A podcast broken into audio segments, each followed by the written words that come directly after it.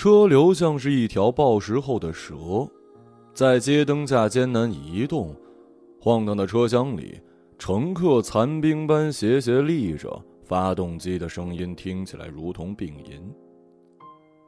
郑宇掏出手机找到频道，节目开始有一阵子了。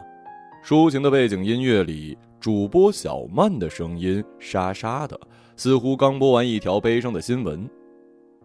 再听下去才知道，这个有十年历史的节目要停播了。他胃里痉挛了一下，呆愣了半晌，给节目组的后台写了一条留言：“小曼，节目都停播了，你还是没有嫁出去。”不大一会儿，小曼读了他的留言，叹了口气：“是啊，我还没有嫁出去呢。”谁能想象得到，一个情感节目主播恋爱经历却极其匮乏？小曼每每分享听众的浪漫故事，总会发出长久而夸张的感叹：“好想谈恋爱呀，什么时候能嫁出去啊？”久而久之，调侃自己单身就成了保留节目。常常有老听友故作挑衅道：“小曼，我快结婚了，就不等你了。”小曼咬牙切齿的读完来信，随后又绽出了一阵脆亮的笑。郑宇是节目的元老听众，十年时光飘过，他从学生长成了社会人；小曼从十七岁的姑娘变成了三十多岁的大龄女青年。初识这个节目的时候，他才上高二住校。盛夏夜晚，寝室闷热如炉，汗水入湿了床单。为了打发这难眠的长夜，他从校外的商店里淘来了一个小收音机。胡乱调试之中，一串少女的笑声冒出来，沿着耳机线涓涓流淌。那笑声清澈持久，让人联想到小时候剥糖纸的声音，想到夏天切冰镇西瓜的咔嚓脆响。郑宇捧着收音机，不知道节目聊的是什么，竟然也跟着哈哈笑了起来。那时他比现在更臃肿、更孤僻，整日伏在桌子上读书做题，但考卷一发下来，脑子里就只剩下弯弯曲曲的问号。他从不违纪，作业按时完成。由于身躯过于的粗壮，只好一直安坐在教室的最后一排。从讲台望过去，裹着校服的他，让“孤独”这个词有了形态和分量。老师不忍说他，妈妈气急了会骂他脂肪糊住了脑袋。他捡起画满红叉的试卷，一道题一道题改下去。遇到实在解不出的，眼泪就啪嗒啪嗒往下掉，晕开了蓝黑色的钢笔字。他第一次给节目留言就被采纳了。小曼在直播中念出他的留言时，他兴奋的手心冒汗，仿佛考了好成绩，受到了老师的褒奖。从此，他便把小曼当成了唯一的挚友，每月手机套餐里的三十条免费短信，全部用来向节目倾吐衷肠。他在节目里的署名是水冰月，就是那个漫画里身材纤瘦的美少女战士，这也是他死也不会跟旁人承认的化名。听广播的设备从收音机变成了手机，留言方式从短信挪到了微博。每期节目两个小时，每月二十期，每年有十二个月，四千八百多个小时的广播时间，构成了郑宇十年来最隐秘欢愉的时光。有那么一阵子，他甚至怀疑是不是广播害了自己。如果高二那年没有遇到小曼，每天就可以省下两个钟头来做题，兴许后来就可以考上更好的大学，毕业之后找到更好的工作，也不用工作三年还跟人合租在郊区的一套房子了。他呢，在一家卖女性保健品食品的小公司做客服，工作忙，提成低。一天下来接两百多个电话，老板常会在早会上慷慨激昂地鼓励员工锐意进取，说等到公司挂牌上市，在座各位就离财务自由不远了。郑宇想象不出财务自由是什么样的生活，他只想等涨工资之后就租下一整间房，不用很大，只要早上不用跟人抢洗手间就好。他住的小次卧朝北，楼层低矮。春天开窗通风的时候，柳絮会飘进来，粘在黄色的被套上，像落了雪。主卧里呢，住着一对小情侣，年纪看上去比他还小。历经的深夜或者是朦胧的清晨，墙壁内侧会传来年轻人翻云覆雨的声音，打扰了清梦的郑宇。有时用被子蒙住头，在心里狠狠咒骂：“秀恩爱死得快。”有时又被那肆意开怀的声音挠得小腹麻酥酥，双腿不自觉地交叠在一起。从公交车上下来已经十点。浑身酸疼，常听电话的右耳红肿发热，他径直去了健康盲人按摩，客人竟然不少。前台给了他一个等位牌，说有闲下来的技师就叫他。他说不用了，坚持要等小郭师傅。半个钟头之后，郭师傅走出按摩室，刚刚送走一个客人，鼻尖有汗珠的微光，他怯怯地打了一招呼。郭师傅把脸转向他，笑道：“哎呀，久等了。”呃，今天周末人比较多，呃，那我明天再来。你快休息吧。没事没事按完你啊，正好下班了。他在换了床单的按摩床上趴下，天气变暖，毛衣变成了衬衫，隔着衣服能摸到紧绷的胸罩带子。小郭师傅的手在他肩上熟练的按压捏揉，指尖碰到文胸带时，郑宇心跳的节拍就乱一下，右耳朵愈加滚烫，犹如被火灼烧。小郭师傅说：“加班了呀？”郑宇点点头，马上想到郭师傅看不见，便说：“是啊，忙得很。”郭师傅捏捏他的脖颈，感觉有些中气不足，累坏了吧？郑宇嗯了一声，过了一会儿，又悠悠地说：“我最喜欢的广播节目要停了，听了十年了。天下没有不散的宴席，能坚持十年不容易。现在很少有年轻人能一份工作干十年。这个节目好听吗？改天我也听听。嗯，我回去下载到 U 盘里，下次借来给你听。”郑宇第一次做盲人按摩是刚立春的时候。冬日的寒意还没有退散，春困却汹汹来袭。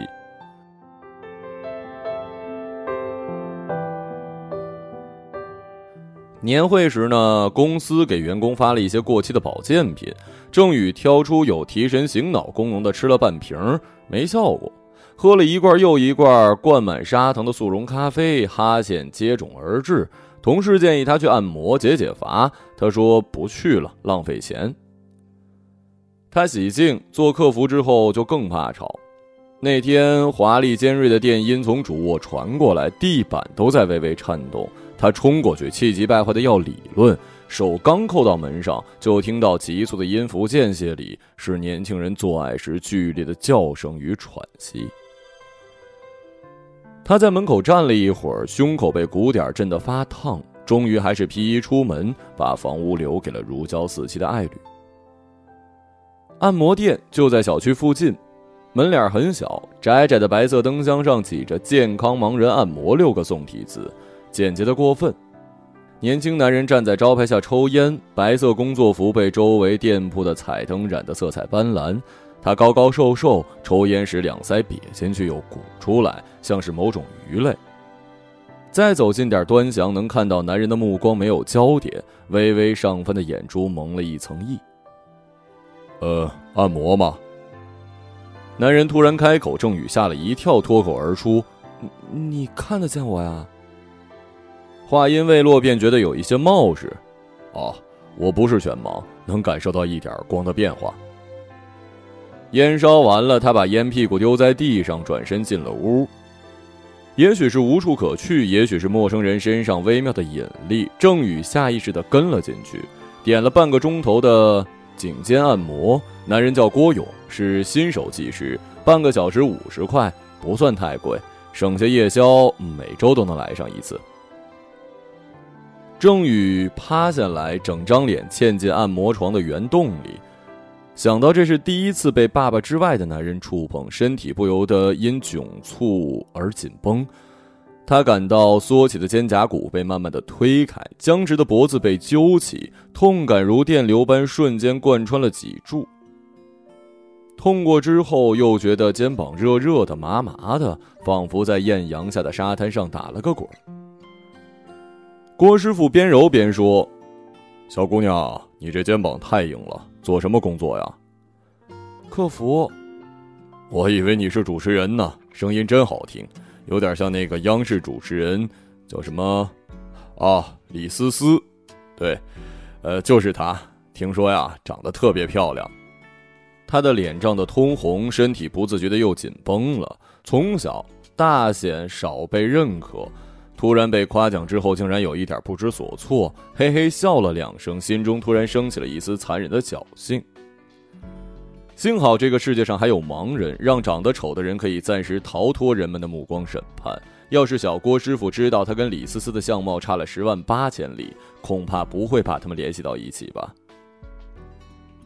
回到家里，音乐已经停了，小情侣想必已经睡熟。郑宇把自己丢在床上，身体陷进软绵绵的床垫如躺在云端。窗帘没拉，偶尔有车灯掠过。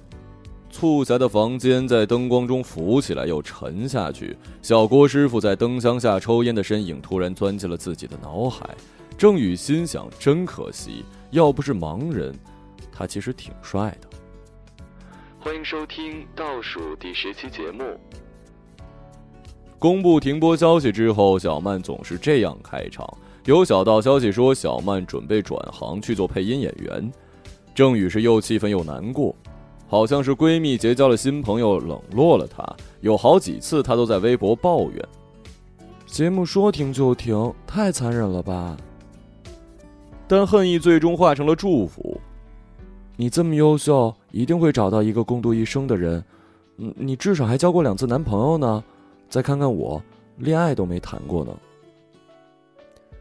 郑宇长得是既不像爸爸，也不像妈妈。刚出生时还是一只小瘦猴，断奶后就越长越胖，脂肪仿佛是年轮一般，每长一岁就多出一层。刚记事儿的时候，妈妈带着他逛街，碰到的熟人无一例外都难掩惊诧：“哎呀，这是你女儿啊？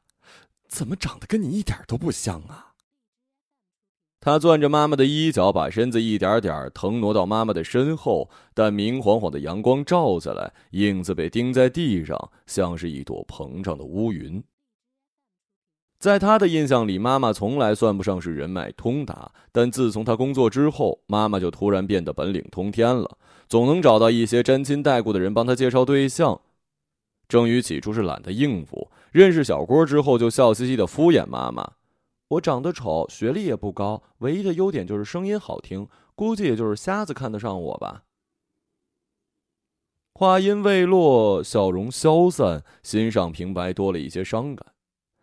想到小郭师傅虽然是盲人，但长得不赖，生活能够自理，凭手艺吃饭赚钱不比白领少，倒是自己几乎一无所长，哪怕身躯硕大，但在这熙熙攘攘的城市，也没有人注意得到他。合租者之间有一种默契，除了交水电房租之外，基本平时不往来。关上门，各自有各自的宇宙。偶尔在厨房、洗手间碰面，最多点一下头，算是招呼了。何况同居的小情人争分夺秒的粘在一起，哪里需要额外的友情啊？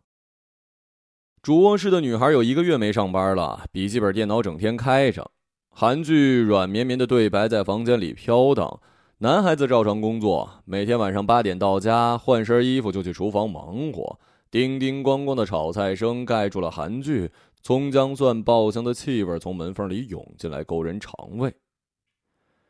郑宇心想，真是个好男人，白天赚钱，晚上回来伺候女友吃饭，难怪女孩子最近胖了不少。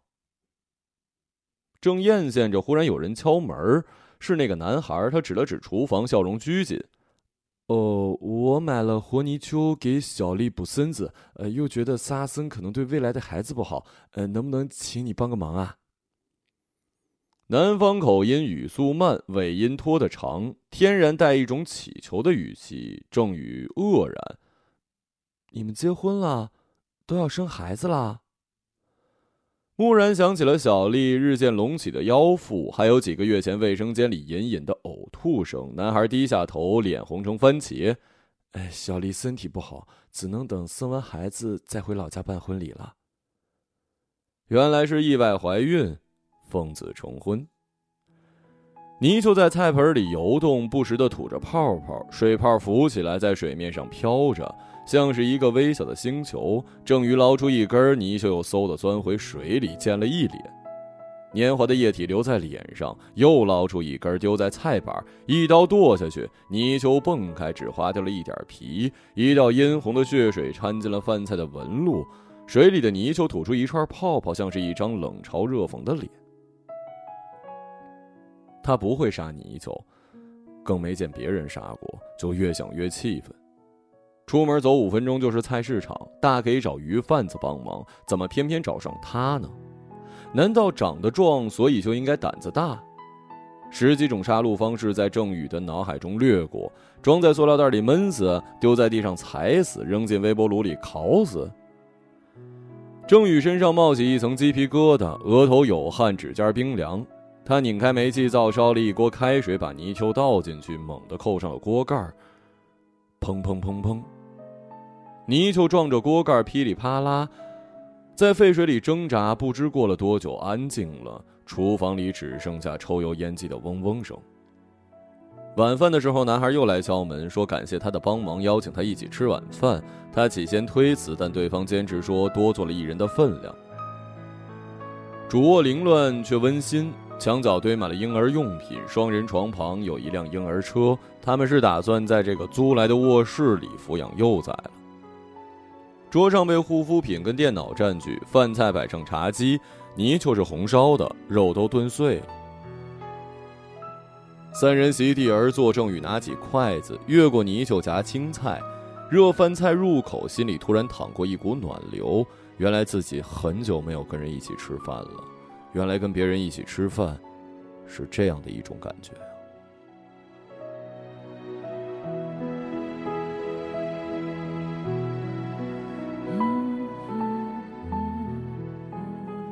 他问小丽：“你和宝宝都健康吧？”“啊，刚去看过医生，都很好。”三人边吃边聊，把各自的故事一点点抖落在饭桌，拼凑一串完整的起承转合。小两口来自于某海滨渔村，因为家里人反对他们结婚，就偷偷跑出来。男孩子在保险公司上班，女孩原来在小公司做前台，最近辞职在家保胎。如今生米煮成熟饭，家里人不同意也得同意了。郑宇心想这是私奔呢，第一次在电视剧之外见到私奔。小丽问他多大年纪，郑宇说二十四。小丽笑道：“比我大三岁，有男朋友了吗？”郑宇想，这不是明知故问吗？但还是老实说没有。他从来没跟男孩子交往过，被欺负的时候倒是不少。小时候呢，同桌男孩送他外号“胖姐”，他不答应，趴在桌上抹眼泪儿。后来同学都这么叫他，无可奈何，只好装聋作哑。有一次上课，班主任可能走神儿，点名时竟然脱口而出“胖姐”，全班哄堂大笑，同桌更是笑得提不上气。他涨红脸，在座位上萎缩成一团，仿佛随时准备遁逃回娘胎。那时家里的客人都会说：“小孩胖点好，正是长身体的时候，长大了自然就瘦了。”他心存侥幸，着急长大，从小学盼到中学，再从高考失利上了一所大专，终于彻底掐灭了这点希望。也尝试过减肥，但节食和运动全部半途而废。偷偷买过减肥药，结果上吐下泻，差一点住院。倒是妈妈不缺男人，跟爸爸离婚之后，很快交了新男朋友。跟新男朋友分手呢，又交到了更新的男朋友。中考前夕，她在房间里汗流浃背的复习，客厅时不时传来妈妈和男友的嬉笑，她无法专心做题，心里恶狠狠地咒骂。这么大岁数还不检点点，小心遭报应。谁能想到啊，母债女还，这报应到头来落在了女儿头上。妈妈的桃花是一直不断，她却始终跟罗曼蒂克无缘。算下来，唯有小郭师傅是他真正动了心的。以前也不是没对别的男生有好感，但那种好感刚刚冒头就被他摁灭，否则又能怎么样啊？自己长得这样吃肥，任由好感扩张，只会自取其辱。但是小郭师傅是盲人，听他说五岁前就看不见了，五岁的小男孩还没有在意识里形成美女的概念，就被夺走了视力。郑宇厌倦了有自知之明的日子，现在他可以安安心心的暗恋一个盲人，可以盯着他的脸端详而不用躲闪目光。记得有一次去按摩，隔壁烧烤店传来阵阵烤肉味儿，郑宇没吃晚饭，肚子响个不停。郭师傅说：“饿了呀。”郑宇有点不好意思。郭师傅笑：“嘿，真香啊，我也饿了。”话音未落，自己的肚里也滚出了一串咕噜声，两个人咯咯的笑了。从按摩店出来，郑宇拐进隔壁吃烧烤，吃完想到小郭师傅没吃饭，就让服务员打包十串牛肉、十串蔬菜。天气越来越暖，杨柳絮如雪般飘落，最后融化在夜里的路灯下。郭师傅正在跟另外一位同事在招牌下抽烟，那张颧骨分明的脸在流转的灯光里暗下去又亮起来。郑宇远远地瞻望了一会儿，终究不好意思上前。二十串烧烤，回家的路上一边走一边全部吃掉。这一晚，他因消化不良而失眠，躺着也不是，坐着也不是，打了一整夜的饱嗝。多年之后，和人无意间聊起初恋的感受，他嗤之以鼻。初恋就是吃饱了撑的。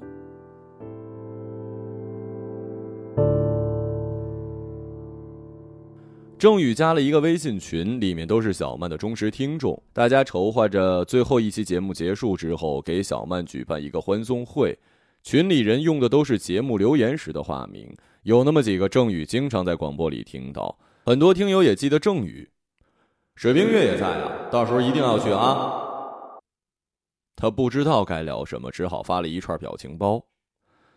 告别宴的地点定在了电台附近的一家小餐厅，群里每人交了一百块，由组织者包下餐厅晚上的时段，费用仅是场地租用费，如果想吃东西要另外花钱。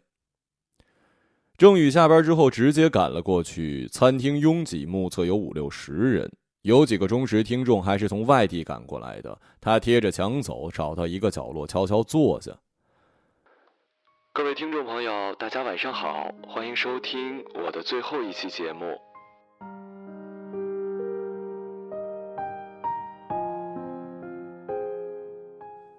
八点整，进入广播时间。节目由收音机接收，再通过扩音设备散到了屋内的每一个角落。设备有点老旧，掺杂着滋滋的噪音。小曼情绪波动，几度哽咽着把听友的来信读得磕磕绊绊。一个女孩捂着脸啜泣，这啜泣像是一波海浪，在餐厅内涌来涌去，把所有人的伤感浸了个透。要跟着一起哭吗？郑宇呆呆地坐着，内心明明绑了铅块般沉重，眼泪却干干的掉不出一滴来。他揉揉双眼，努力酝酿情绪，也不知道自己是对小曼的感情不够深厚，还是在一群陌生人间羞于流露悲伤。十一点，小曼来了，听友蜂拥而上，自报家门：“小曼，还记得我吗？我是年糕糯米团呃，我是雪人，你常常念我的留言的。”小曼被围在中间，跟着他们一起哭，一起笑。郑宇远远看着，餐厅不透风，额头和腋下都是汗。哎，水冰月，水冰月是哪位啊？有人在叫他，他愣住，脸涨成了紫红，抓起手提包，慌慌张张往外跑，不小心撞到人，也不敢抬头，一边跑一边跟地上的影子说着一叠声的抱歉。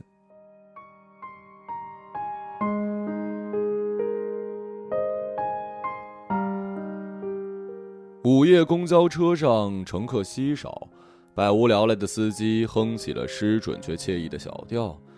郑宇靠窗坐着，车颠簸了一下，映在车窗上的影子就如水纹般的荡漾开。节目停播了，十年的时间浩浩荡荡淌了过去，又汇成记忆轰轰烈烈的涌过来。一百二十个月，两千四百期节目，四千八百个小时的广播时间，他变身为水冰月，与小曼热切的交流着他的孤独，探索他情绪中的幽邃峡谷。水冰月与小曼，那是一段珍贵的、久远的、秘而不宣的友情。而刚才在餐厅里，在听友的哭声中，他才被迫面对现实：小曼是一群人的共同财产，从来都不属于他自己。郑宇新买了一块移动硬盘，花了一个礼拜下载所有节目。他把硬盘放在手里掂了掂，很轻，心想这十年也不过如此。去找小郭师傅那天下雨了，按摩店里只有他一个客人。郭师傅把硬盘插到电脑，让郑宇随便点开一集，说一起听吧。这一期的主题是失恋。小曼说自己读书时是个胖妞，暗恋学长却被学长嘲笑，很长一段时间都十分自卑。也正是因为自卑，才选择了电台主播这种不用露脸的职业。郑宇对这一期有印象。记得刚听完就特意去搜索了小曼的资料，照片上的女孩已经瘦下来，穿着休闲运动装，笑得牙龈都露出来了。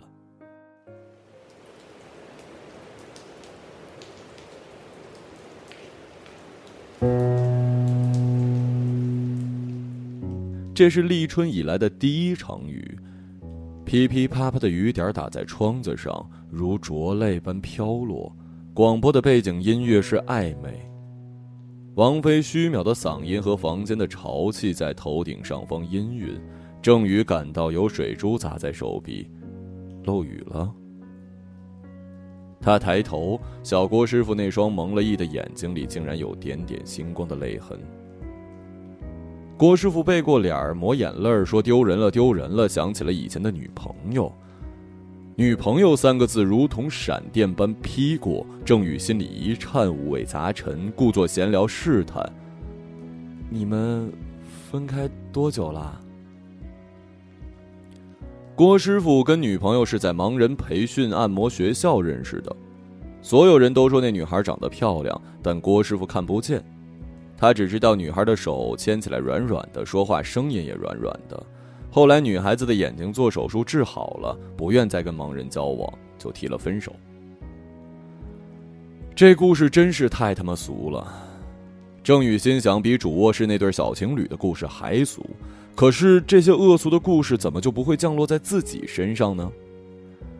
他感觉郭师傅的手有点抖，使不上劲儿，便起身道：“要不你好好休息，我改天再来。”哎呀，对不住了，今天状态不好，就不收你钱了。郑宇说：“没事儿，没事儿，钱还是要收的，你也不容易。”硬是把一张五十元的钞票塞到了他的手上。小郭师傅的手硬邦邦，青筋隆起。他拉过郑宇的手，把钱塞给他，换了一副严肃异常的表情：“小姑娘，店里有规定，没完成服务不能收钱，你不用同情我。”“不，不是同情，不。”结结巴巴，底气不足。他一个健全人喜欢上一个残疾人。这份感情里几乎没有灵魂相契、趣味相投的成分，不过是靠着这先天条件的对比来挽救自己的自卑。他曾以为这暗恋是干净的，哪知一个小小的讨好动作就暴露了内心的不堪。攥着钱，手心里全是汗，也不敢多说话，撑伞离开了。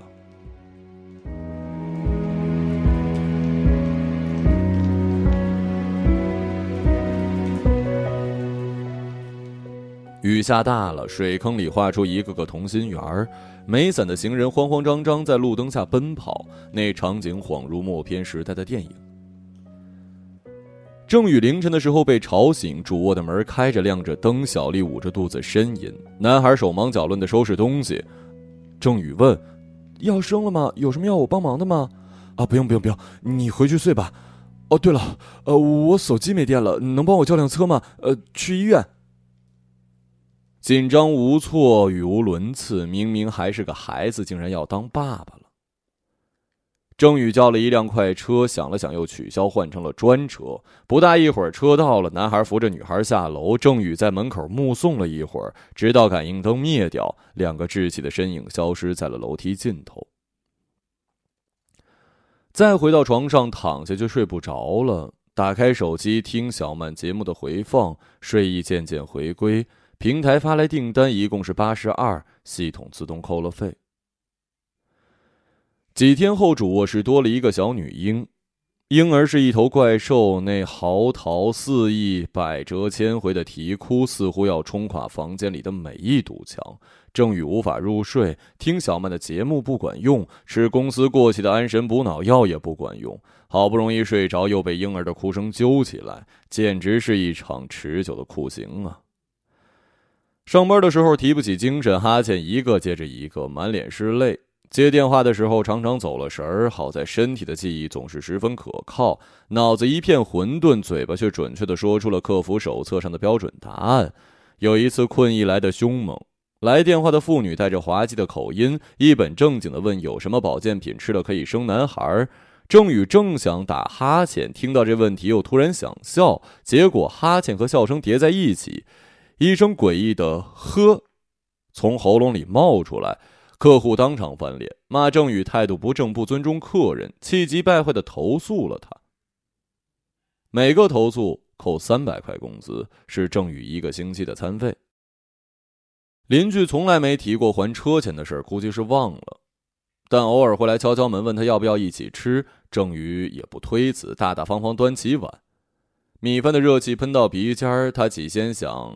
不还车费又害我扣工资，索性就多蹭几顿饭做补偿。后来终究不好意思，再加上邻居忙着照顾新生儿，吃饭时间不固定，他便又回到了一个人吃饭的时候。在郑宇的印象里，小丽似乎从来没有吃过完整的一顿饭，婴儿总是在父母吃饭时干嚎，像是故意的撒娇赌气，小丽就只好放下筷子去喂奶，半边乳房大大方方的露在外面。屋内空气浑浊，是小孩子身上的奶香和尿骚味儿。除了睡觉，郑宇尽量不待在家里，实在没有足够的意志力与婴儿共处一室。他戴着耳机环绕小区散步一圈又一圈，走到精疲力尽时再回家，脸也来不及洗，抓住那一点困倦，迅速钻进梦乡。本是为了提升睡眠质量，没想到无心插柳，一个月下来竟然瘦了十斤。路过按摩店，他会停下来发一阵呆。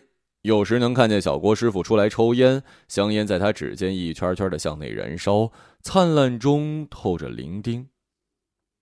他想着要不要过去打个招呼或者道个歉，最后还是轻轻的走开了。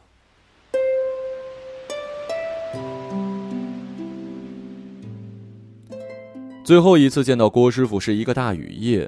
雨水砸玻璃的声音在婴儿的哭声面前甘拜下风。郑宇撑伞出门，街上已经升起一层薄雾，人字拖踩在水坑里，泥点甩在小腿上。除了烧烤店，路边的店铺都生意冷清。郭师傅在屋檐下立着，不知是空气太湿还是打火机失灵，手里的烟怎么也点不着。突然，他朝郑宇的方向抬起脸：“小姑娘，好久没来了，今天人少，进来待会儿啊。”他眼眶一红，险些哭鼻子，乖乖跟小郭师傅进了屋，收起伞，趴在按摩床上。雨太大了，小腿淋湿了，弄脏了新的床单。郭师傅没跟他聊天，郑宇也不敢开口说话，雨声代替了言语，填在两人之间。他感到肩上的肌肉被捏起、按压、推开，身体越来越轻，仿佛被一朵云托举着，在高空中荡来荡去。郑宇闭上眼睛，睡着了。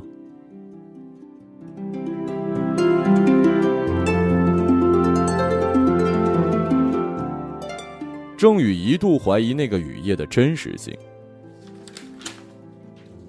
那晚回到家，他倒在床上，一觉睡到天亮，醒来已经是中午，太阳正对他房间的窗亮的刺眼。他探头向外望，地面被晒得白花花，仿佛从来没有下过雨。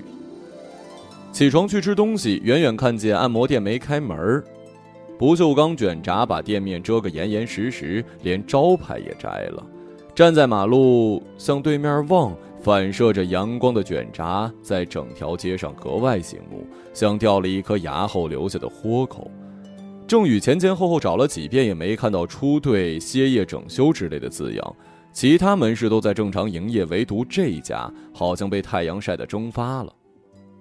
他拐进烧烤店，问服务员：“旁边的按摩店搬到哪儿了？”年轻女服务员说：“啊，我是新来的，没注意到什么按摩店呢。”他试着在网上搜索了健康盲人按摩，光本市就有十几条，结果一一看过去都不是他去过的。又试着搜了郭勇，几百页的搜索结果更是无从寻找。他有一些懊恼，当初应该找机会留一下小郭师傅的电话，老熟客跟技师要个电话没什么。后来他干脆认定。有关按摩店和小郭师傅的一切，根本就是一场汹涌春困裹挟而来的梦。是的，一定是梦，否则为什么每次在按摩店度过的时光都暧昧朦胧、似是而非？否则那个大雨夜，身为盲人的郭师傅又怎么能在雨声的掩护中认出他来呢？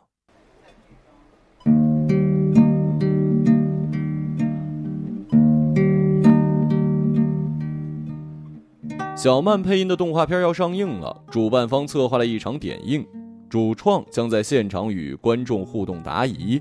郑宇报了名，到场后，工作人员发了他一支棒棒糖当礼品，是那种扁平的彩虹棒棒糖，有巴掌大。片子实在太弱智了，连小朋友也昏昏欲睡。郑宇在最后一排如坐针毡。果然，互动环节冷场了，人们着急离开，只剩下小曼和曾经的几个听友还留着。主持人攥紧话筒，笑容僵在脸上。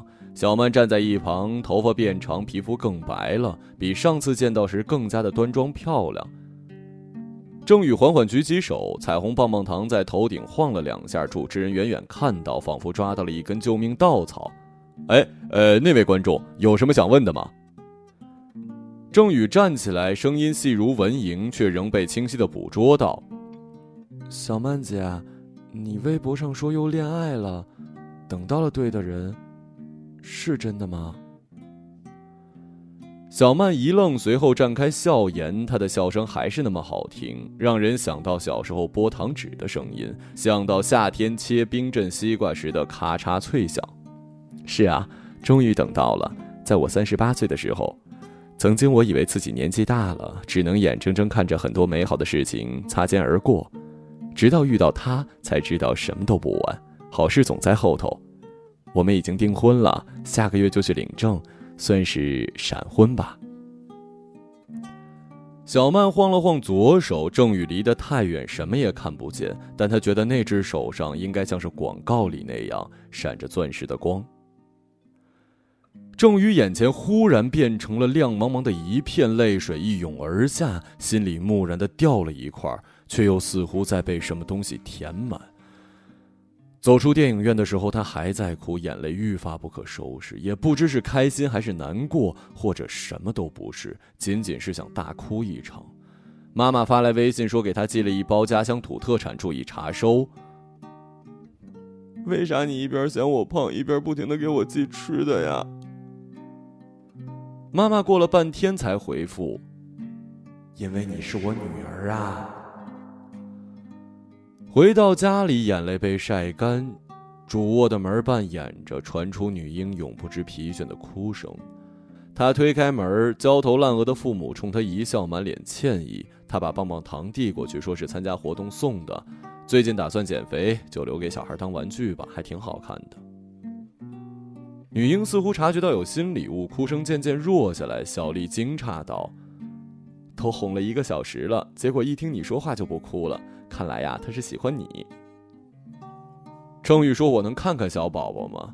他俯下身，用棒棒糖轻轻逗弄母亲怀中的女婴。女婴咯咯的笑，张开小手去够那道彩虹。郑宇轻声道：“小宝贝儿，你怎么这么小，这么轻啊？”长大了可千万别像我一样吃成一个大胖子啊！姑娘，你说话声音真好听。小丽说。郑宇鼻腔一酸，心中冒出的草籽发芽般的温柔，差一点又哭了。他戳了一下婴儿的小脸，哽咽道：“是吗？”母亲望着婴儿，满脸柔情，喃喃道：“是啊，真好听。”窗子被风吹动了两下，已经是下午六点，外面仍然是天光明丽，杨树生的绿油油的，叶子底下传来鸟鸣，原来是夏天到了。